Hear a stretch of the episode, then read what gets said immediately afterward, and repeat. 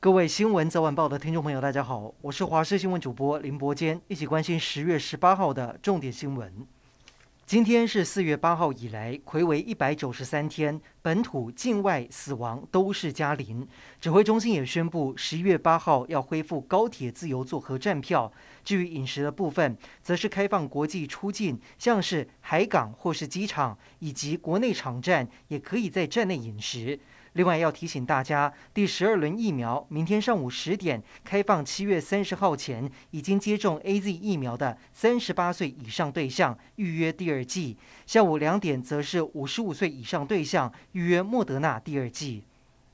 新北双溪虎豹潭落水意外，今天是第三天。当时两名大人、四个小孩遭到暴涨溪水冲走，然后失联。目前已经寻获两大两小，没有生命迹象。今天天气比较稳定，救难人员抢在黄金七十二小时救援，其中刘姓失踪的小女童雨鞋以及鞋子被找到。刘小妹妹的爸爸回想当时的状况，不断的哽咽，心痛地说。当下只能眼睁睁看着有其他的小朋友被冲走，而新北市长侯友谊也到现场为救难人员打气，慰问家属。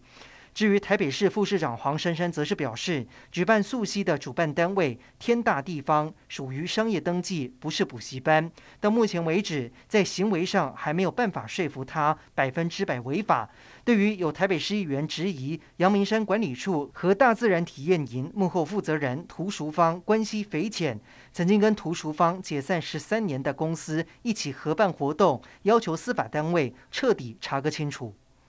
网红奎丁曾经出面控诉被换脸变成色情片的女主角，影片还在数千人的群组里面贩售，而受害者不止他。警方接获检举之后，成立专案小组追查，赫然发现这群组的藏镜人竟然是刚宣布隐退的百万 YouTuber 小玉。他利用 AI Deepfake 声位换脸技术制作影片贩售。讽刺的是，先前他曾拍影片提醒大家要小心这类的假影片，如今。确实以这样子的技术大赚黑心钱，检调将他依散播猥亵物罪嫌移送，预定五十万元交保。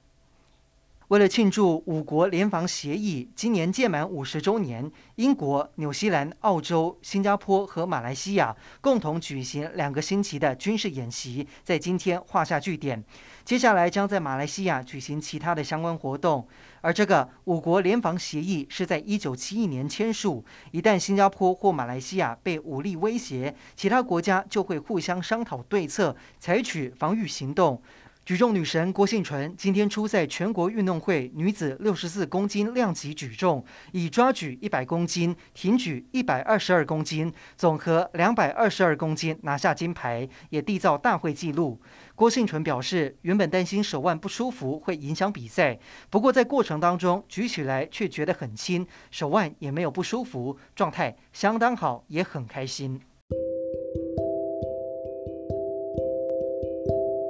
以上就是这一节的新闻内容，感谢您的收听，我们再会。